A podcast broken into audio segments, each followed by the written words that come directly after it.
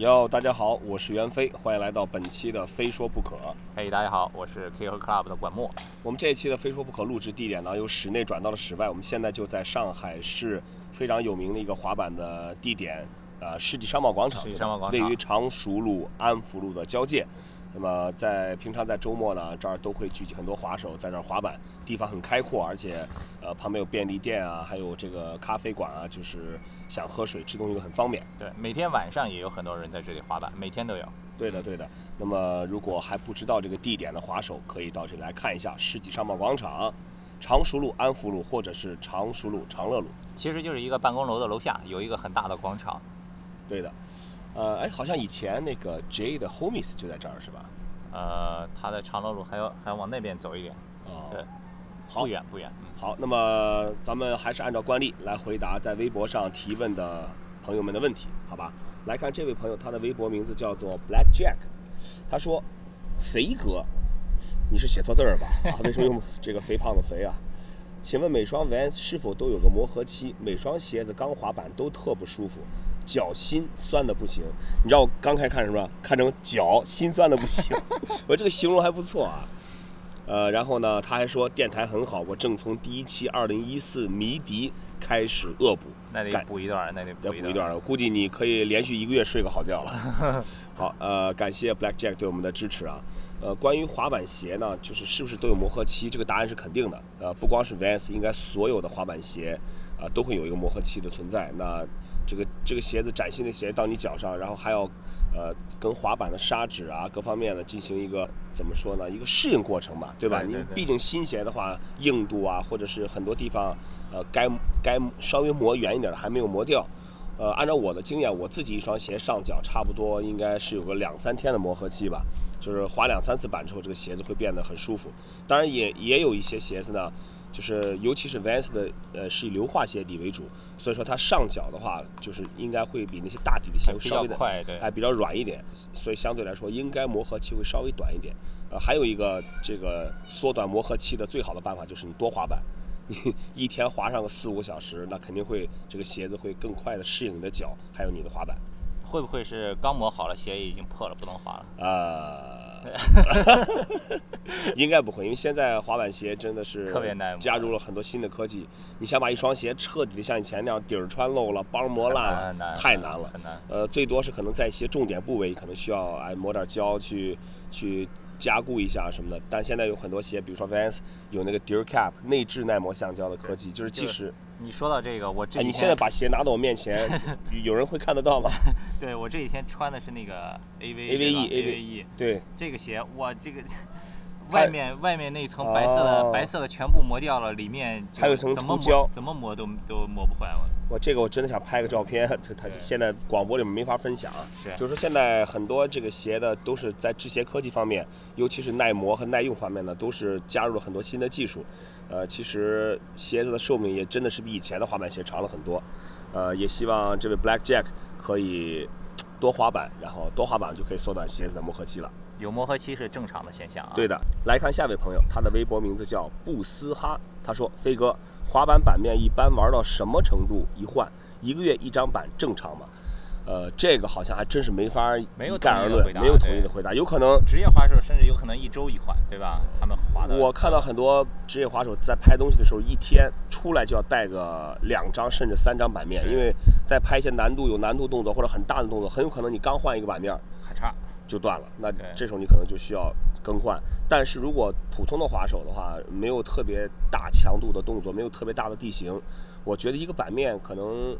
即使你天天滑的话，有个半个月换一块最多了。你说除了板面断了，其他什么情况下需要换板面吧？这么说。对，呃，板面其实需要更换的时候，无非是以下几种情况吧：第一，没弹性了；第二的话，感觉这砂纸已经没有摩擦力了，嗯呃，或者是这个这个板已经比如说板分层了、撞了、劈了什么的。对，看你个人吧。我们当时刚开始滑板的时候，我的第一块滑板大概用了一年吧，那个板尾都板头板尾都已经 对我那还是单翘变短了。那个板尾最后最后大概就剩下十公分了，我还是能用那个板做动作。现在看来真的是挺不可思议的。呃，反正就说一个月一张板属于一个比较呃比较正常的更换频率。那如果你滑的多，那你可能需要半个月换一块儿；那如果你划的少，也许两个月换一块儿都有可能。这个就是因人而异。其实除了板断了不得不换，其他的换板的情况主要还是依据于你的钱包的厚度。啊，对对对对对，呃，什么程度一换，反正看个人吧。你觉得这个板儿你实在用不下去了，或者你看到有新的图案了，你想换新的，你就可以换，对吧？对，那对你说的很对，看你钱包的厚度。来看一下下一个，哎，又是 Black Jack，嗯他又他又提问题了。他说还有一个问题一直不懂，品牌旗下的赞助滑手分滑街和滑池子的吗？这个池子应该是 U 型池吧，对对吧？或者碗还是必须都玩的很好？嗯，啊、现在其实应该是还是区分的比较明显了。有的有的。呃，有单独的优池滑手、碗池滑手，还有街式滑手。但是，呃，其实很多滑手他只不过把他最好的一面呈现给你。比如说一个结实滑手，你把它放在优池里面，发现哎，他也会玩的不错。个人的风格不一样，各个各各种不同的风格品牌都需要，其实面向不同的市场，对的对吧？但有一句你说的很对，必须得玩的很好，但不是一般的好。是啊，来看下一个问题，哇，这个问题比较长啊。这个他的微博名字叫林野狂暴，他说：“你好，袁哥，滑板进入了奥运会，国内肯定会出现国家啊滑板国家队训练营，就跟体操国家队的训练营一样，包吃包住，一天到晚就是魔鬼式训练（括号往死里练）。如果滑板训练营的训练方法也用魔鬼式训练，这样就会失去滑板的文化。如果真有滑板国家队训练营的话也好，能给在社会中打心底喜欢滑板的板友们提供更好的生存和发展空间，脱离那种在社会为了生存赚钱吃饭没时间滑板，渐渐的离开滑板，成为人生中的一个遗憾。但前提是国家滑板国家队训练营里面的教练得是玩过滑板、了解滑板的，这样教运动员才不会丢失滑板的文化。还有一段啊，他说未来真的有一个保留着滑板文化的滑板国家队训练营，我有考虑过加入。进度大的话，有点想参加奥运会为中国比赛的冲动，因为只有滑板才能给我带来与众不同的东西，例如自由、朋友、勇气、挑战。而且进入训练营有位滑板前辈来指导动作的话，进度会很快。袁哥、管哥，你们怎么看？我觉得像就算是像你说的，真的有这种国家训练营的话，对也不是你想进想进就能进。呃，对，我觉得你像如果这个东西普及开，就是有国家队开始选拔的话，那肯定在中国那么多十几人当中，我觉得而且你像现有的体校，对吧？其其他的这个训练队里面，对的选拔这个也不是说公开报名谁谁想来都能来的呀。对的，吧对的，而且，呃，我觉得能在这种训练营里面去持续保持滑板文化，似乎也是一个比较难的事儿，对吧？对于我们这种呃全民体制的体育制度来说，如果滑板成为奥运项目，国家真的成立国家队和训练营的话，那他们的目标只有一个，就是在奥运会上拿成绩。拿牌。至于文化不文化的，Who care？哎呀，现在这个事情还不知道，因为上一个周末有这个 House Vans 的时候碰到梁少了。嗯呃，这个 House Vans 稍后我们会单独聊啊。嗯呃，梁少是现在是国家冲浪队的这个这个滑手，这个冲冲浪手，浪手呃浪手，浪手。他同时也也以前也玩滑板，现在还是滑板摄影师。跟他聊到这个进奥运，因为这次冲浪不是跟滑板一块儿进奥运了吗？嗯他提到一个，他说这个奥运呢，其实跟中国冲浪没有任何关系。他说为什么呀？他说只有四十个参赛名额，对吧嗯？二十、个男的，二十个女的，嗯全世界。嗯因为全世界一百多个国家，不是每一个国家都派人去参加的，这就比不完了。嗯嗯所以呢，你首先要保证你在全世界排名进前二十名。嗯那滑板也同样的道理啊。嗯，他们会有选拔赛吗？像冲浪？冲浪全这种世界大赛很多的，肯定都有排名的呀，什么的，嗯对吧？那我觉得，如果滑板也是这种机制的话，比如说全世界前四十，呃，有可能是三十个男的，啊二十个女的，对吧？啊那我觉得中国滑手要想杀到这个方阵里面参与奥运会，难度非常大。有点难度。除非是说，呃，每个国家都可以选派一到两位这个选手，因为是是第一次进入奥嘛，吧？对对对呃，去站在奥运赛场，不管比赛成绩如何，就像当年这个呃中国中国这个选手参加奥运会，一开始都是什么都没有，对吧？还被当时还被那些国外的媒体画漫画来嘲笑，什么零蛋什么的。但你看现在中国一样是夺金大国，所以我也相信滑板进了奥运，也可能在第一年，呃，第一次或者是第二次，可能不会有什么斩获。但随着时代的发展，我我也相信中国的滑板会越来进步的越来越快。那总有一天会在奥运会上会会有我们自己的一席之地，对吧？来看下一个微微博的朋友，他的名字叫哦，他这名字太长了，我来看一下，应该是这样，字母是 H U A I R U I Q I L I F，反正就就就这样吧啊，反正我把名字给念全了。他说呢，哦，他先是他先是批评我们了，他说这个星期的非说不可没出，这是非常不好意思，因为前一阵儿忙 House of Vans 好多事儿，所以耽误了大概有两期的时间吧，非常抱歉。也感谢你，你这么一直关注我们，都我们哪期没出你都知道，太感谢了。呃，然后他问说，我能问轮子哪个好用，哪个性能是怎么样的？呃，这个其实也也不太不太好说，就哪个是最好用的啊。对目前比较有名的品牌，在国外的话，像 Bones，这是几乎是家喻户晓的，还有 Speedfire 哈，呃，这这几个牌子都是，就是说在滑板轮子这个品牌里面，算是绝对是排名靠前的了。我自己现在用的是 Bones，Bones 那个白色的，它 Bones 好像有分不同的类型，对吧？是，我用的是 OG，对，呃，还有 OG。对呃，你说你说性能怎么样呢？这要看你对这个滑板时候的需求。如果你只是比如说更注重刷街，那你可以选择硬度比较低的、比较软的，那你可以代步啊，或者是刷街都很舒服。对但如果你是追求练习技巧啊、动作，那肯定要选硬度至少是一百 A 以上的轮子了。呃，而且现在就是刚才说的这几个品牌的轮子，呃，基本上产品线还是很全的，从刷街的软轮到呃硬轮都有啊。那至于是你要选哪一个，那就看你对这个，比如这个品牌的设计、这个品牌的文化、这个风格，你更喜欢哪一个？那你可以根据你的需求做出一个选择。因人而异。我看你用的轮子好像是硬的，对吧？我的硬的，对的，我用的是九十五 A，我用的是软的，因为平时滑偶尔你有时候，比如说要给别人拍东西什么的，也不能太硬，声音会很大很吵，所以我就是稍微软一点。这个就因人而异，看你具体有什么需求。但软轮的的确在做动作的时候，就比如说有时候动作不太到位，硬轮可能就搓过来了，嗯软轮这个这个时候可能你人就飞出去了。反正看你自己需要什么了。啊，希望我们的回答可以给你带来帮助。来看下一位朋友，他说他的名字叫 X U A N L L 宣礼 Modix，宣礼 Modix，他说：“飞哥你好，非说不可办得非常棒，谢谢谢谢。最近遇到个问题需要请教，有人找我说要搞个手机作死挑战，第一期是用手机制作一个滑板，呃，他还截了个屏，他说目前有两个计划：一，纯用四块 iPhone 加桥和轮子做一块板，这个只能滑行；四个 iPhone 也很小吧，动作做不了，做不了。二，用十二块 iPhone 贴在现有板上做一些动作，呃，好像你你能告诉我你是干嘛的吗？对，然后他后面还有，后面还有啊，他说这个似乎真的很作死，不过还是很想尝试的。飞哥，你有什么建议吗？呃，这个要不然你你先先买点 iPhone 七。呃，我这个很奇怪，我我想问一下，说有人找你说搞这个手机作死挑战呢，这个那这些手机是他给你提供的吗？如果他给你提供的话，我觉得绝对没问题。那如果你如果你自己够够土豪，那你愿意自己自己来尝试也 OK。但是好像我之前在网站上看过类似的这种 YouTube 上有一有那个频道用用 iPad 对吧？iPad 啊，还有什么他们专门用各种东西做滑板，用电视机，用门板，啊？什么用玻璃的，什么都都用。反正我看到过是用一个 iPad，iPad，、对然后前就就放上四这个桥轮的什么的当滑板，那最后结果肯定是粉碎。呃，但它这个我其实觉得啊就是有，我想很好奇，这个手机作死挑战的目的是什么？这是什么栏目啊？说吸引呃眼球啊，就我觉得这个，如果你要问我建议，我觉得这是好玩的东西，只要你可以承受得起这个手机的费用，只要在整个的作死过程当中是保证安全的，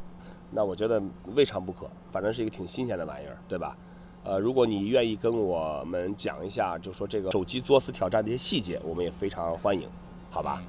哦，看一下这个微博朋友的名字叫西京关主，他只就画两幅画啊，就是就是个画风还是非常的有特点，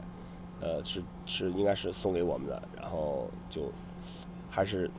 很很有很有意思的一这个，但是很可惜在广播中我们没法给这个，哎，大家看到他的画了吗？呃，感谢西京关主啊。好，来看今天这个我们选出的最后一个朋友的问题，他的名字叫 Air Run O B Y O K Z K。他说：“飞哥，希望你和木哥能多多分享自己成功的方法和经验，好让我们这些刚踏入社会、对未来一片渺茫的大学生们有点阳光。咱们成功了吗？呃，其实说实话啊，我和我我不敢说管木怎么想，我真的不觉得我自己是有多么成功的，呃，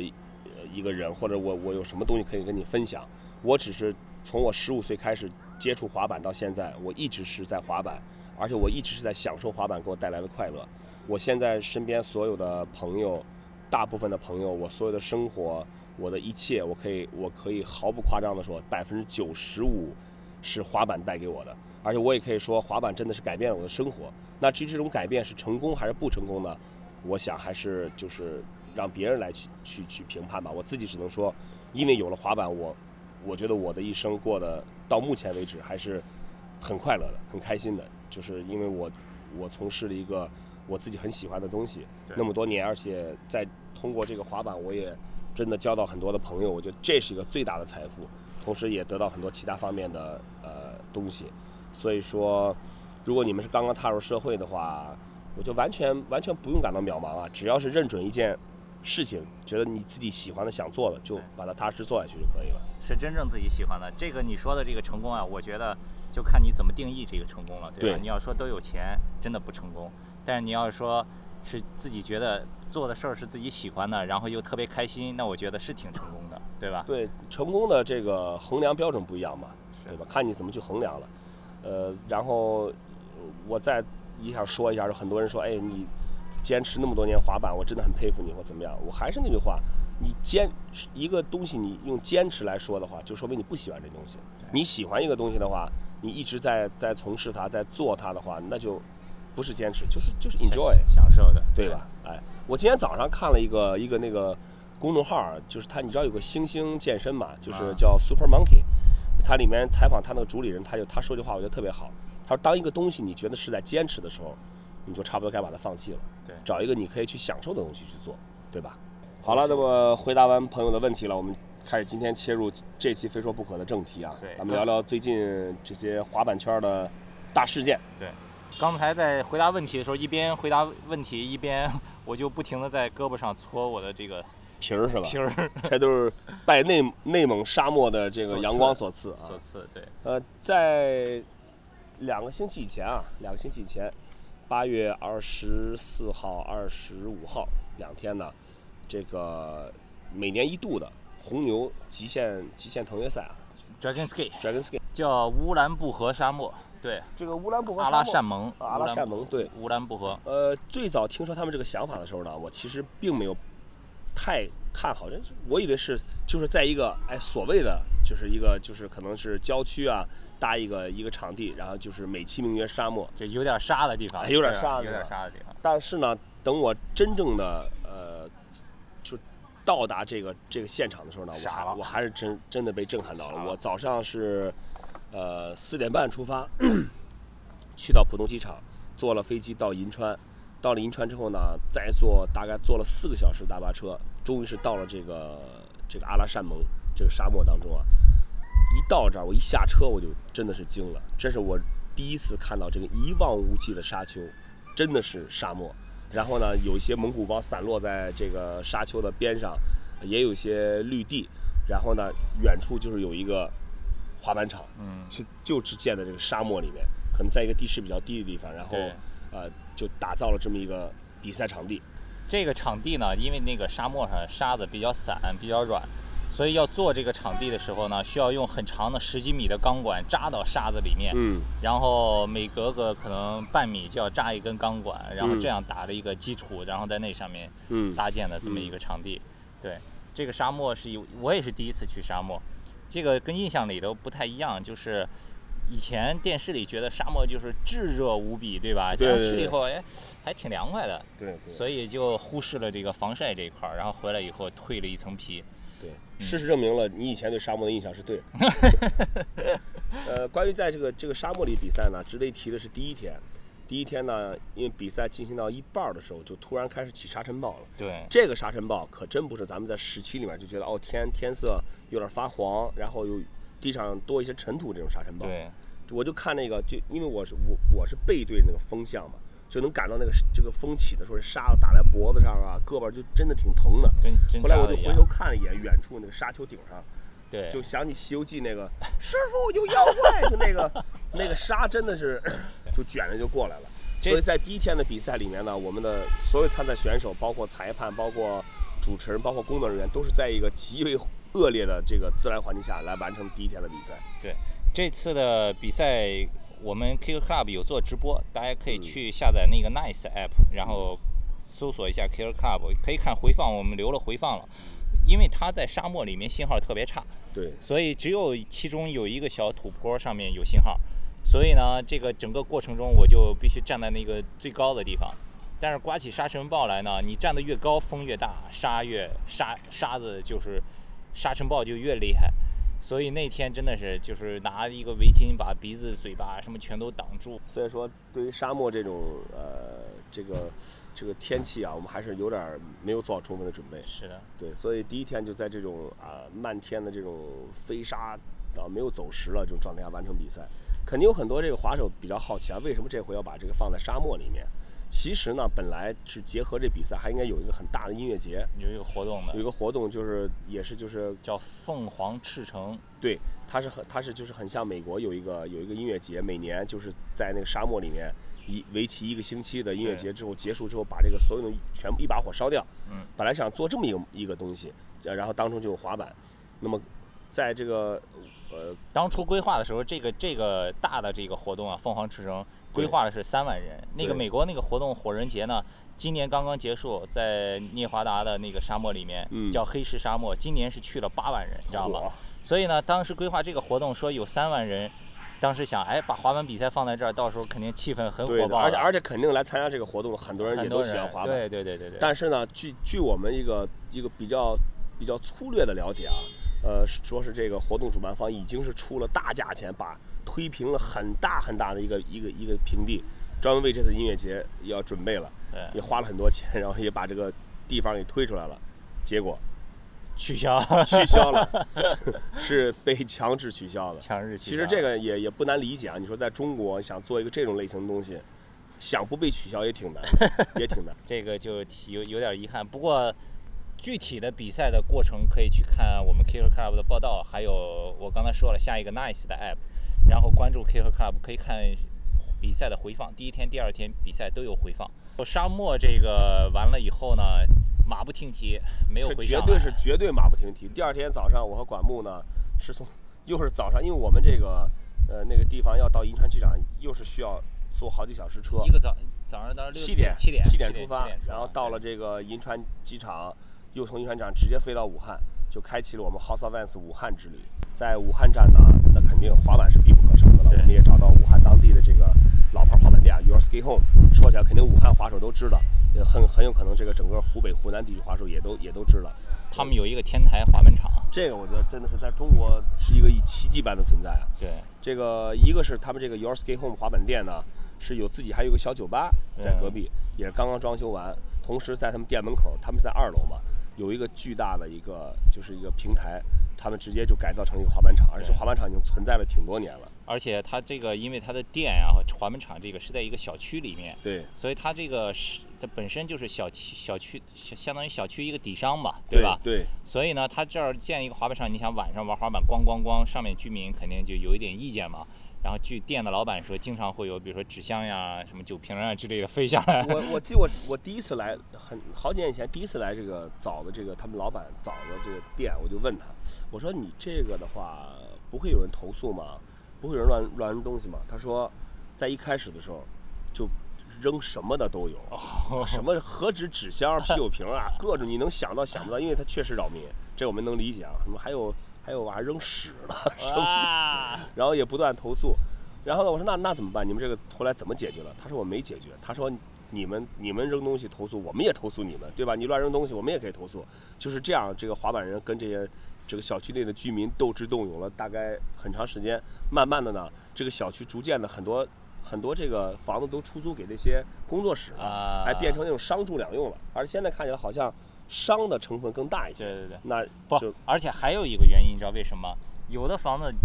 比如说在机场旁边的，嗯，你刚去住的时候特别吵，住对一段时间你就听不到了，对吧？就比如说你家里有一个有一个挂钟，滴答滴答，你住久了你就听不到那个声音了，吧？对的对的对的可能是同一个道理。就是对，所以说在大概坚持到现在呢，哎，这个是一个是坚持，一个是进行一个抗衡，还有这斗智斗勇的这种斡旋啊较量，反正现在这个滑板场还是挺不错的，就一直是存在的，也给武汉的滑手们呢有一个呃特别好的一个滑板和练习的地方，呃，那么道具做的都挺好的，呃，累了呢喝瓶啤酒啊，喝点水啊，那滑板零件坏了换更换也很方便，对吧？有什么新款的这个鞋子、衣服、配饰什么的，哎，立马就可以换上去滑板。那么武汉的 House of Vans 呢，我们也是在整个的下午去，呃，呃，大概有两三个小时的时间，我们召集了武汉的滑手，有三个比赛项目，呃，Best Line。Best 然后是 Best Trick，然后是 Game of，我们这次没做 Game of Skate，因为五个字母时间太长了，我们做的 Game of H O V 三个字母。Hustle Vans 的缩写。对的，其实我发现呢，做三个字母的这种这种这种呃 skate 比赛也挺逗的，这个淘汰节节奏快，节奏非常非常快啪啪啪啪啪，直接到最后，哎，就这个冠军就产生了。这个大家下一次有机会去武汉玩的话，嗯就可以关注一下，去大众点评都能搜到 Your Ski Home。对，这个绝对是你去武汉滑板不可错过的一站，对好吧？滑滑板，跟跟这个枣子聊聊天，喝两瓶啤酒，没准儿你给他聊美了，就还给你免费来两瓶，是吧？结束了武汉的这个 House of Vans 之后呢，我们就紧跟着就下一站就是上海了。又隔了一个星期，又隔一星期又隔一星期。上海是亚洲最大站，呃，对的，而且是呃，在中国也是我们一年整个年度当中最重要的一站 House of Vans。对，因为它它是持续三天，呃，在因为在在这站当中呢，我们也是就特别为这次的 House of Vans 上海站，我们打造了一个全尺寸的 mini ramp。呃，为什么说这次是一个全尺寸的 mini ramp 呢？因为这个 mini ramp 的主体是我们呃从美国直接进口过来，也就是说非常标准的一个一个 ramp 的一个呃，无论是从这个高度、宽度，还有还有这个坡道的这个角度都很舒服的。这点是之前这个这个 ramp 是放在呃 The Place 滑板公园，很多滑手也都很喜欢。然后我们借这次呢，这个 House of Vans 的机会，也把这个把这个 mini ramp 整个翻新了一遍，不但翻新了，我们还加宽了两米五，这样这个 ramp 整个在现场放下来之后，就感觉是一个特别滑起来特别舒服的一个一个滑板道具。呃，然后呢，我们这次的呃 House of Vans 也是邀请了之前我们做这个五零五零视频比赛，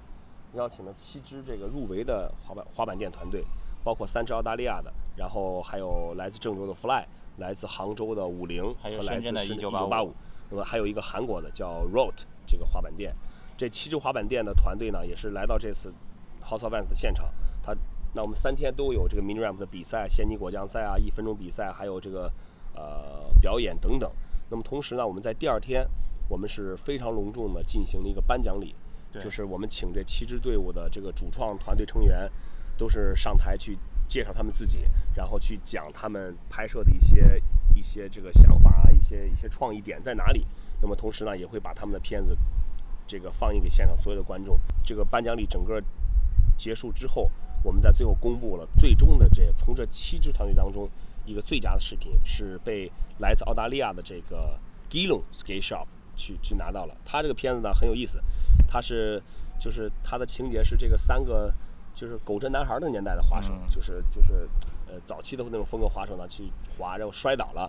其中有一个摔晕了。摔晕了，做了一个梦，梦里就穿越到了现在，好各种滑板动作啊，五零五零什么的，然后啪梦醒了之后，自己突然就悟到了这个五零五零动作，马上做了一个，然后旁边那几个滑，他的这个滑手，另外滑手看傻了。然后其次呢，非常值得一提的是，这次很遗憾的就是没有拿到冠军的这个视频是来自郑州 Fly，呃，这个主理人是车林，大家都知道，他们这次这个视频呢很有趣，是采用了这个。就是中国少林寺的元素，呃，情节也很有很有意思。在这儿呢，我们就先不多透露了。对，感兴趣的这个朋友，你可以到那个 vans.com.cn 我们的官方网站，你可以看到所有参加这次视频比赛的三来自亚洲各个国家地区的三十六个滑板店铺的视频，非常非常有趣。包括那些没有入围的这个视频，我觉得也有很多亮点。那么这三十六部短视频，相信可以让你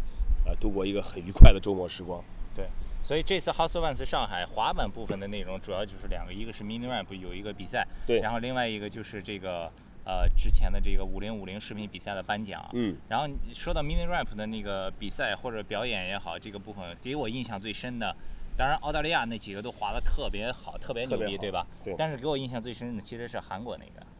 我觉得他风格挺好的，力。呃，叫李，他的这这个全名韩国那名太难念了。对，呃，但是我觉得他是在亚洲滑手、亚洲滑手里面，就是亚裔的滑手里面啊，就是真的是不可多得那种美式风格的滑手。对对对，滑的挺好的。呃，能能飞、能跳、能呲，而且各种动作就特别有力量。你以前去韩国的时候，我见过他，见过他是吧？他好像就是呃，在在有一次 House of Vans 还是韩国的一个比赛当中，哎，就是特别的亮眼，啊，然后就就就是那个爬，就是动作什么的都特别，风格也好，动作也做的也漂亮。然后现在他已经是 Vans Korea、Vans 韩国的这个赞助滑手，那他板呢是韩国本地的赞助还是有美国的赞助了？这个还真没注意。没。然后这次除了这几个以外呢，今年 House Vans 还有一个很大的不同，就是它往年这种大战，你比如说去年广州站的时候也有市集，对吧？但是今年加了一个滑板市集，像 M 年上呀，你像这个呃 Vagabond 呀，他们呃 Vagabond 现在他们有一个公司了，然后叫 Coastal Life 海滩生活，海岸生活啊，海岸生活。然后他们自己有 Vagabond，还带了一老 official 也来了，你像 ATD 呀，对吧？总是在批发滑板公司。我们这次这个 House of Vans 呢，我觉得在就是我觉得街头市集这种方式现在是越来越受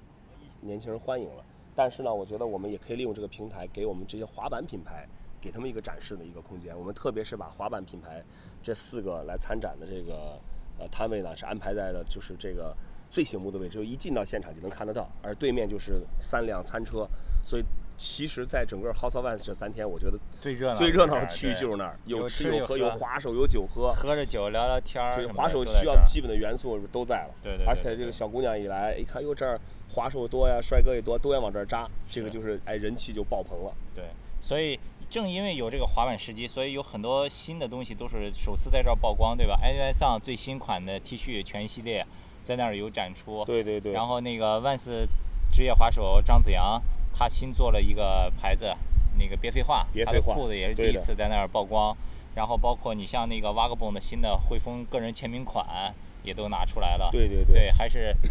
有很多看点，有很多看点。我觉得三三天的时间呢，其实有很多滑手来到现场，刚好也可以跟我们这些滑板店铺进行一个交流。呃，他们也是有一个很好的一个窗口，可以展示他们的新品啊，或者传播他们自己的一些品牌文化。对，如果你错过了这三天，想知道 House Vans 有哪些好玩的，等明年吧你。可以关注 Kicker Club 的微信公众账号，我们前后发过三四篇文章，嗯很详细，都各个都讲到了。你可以关注 KCSKT，去微信搜 KCSKT 就可以。而且好，呃，我们这次的这个整个的 House of Vans 活动，就第二天的活动，那我们也是在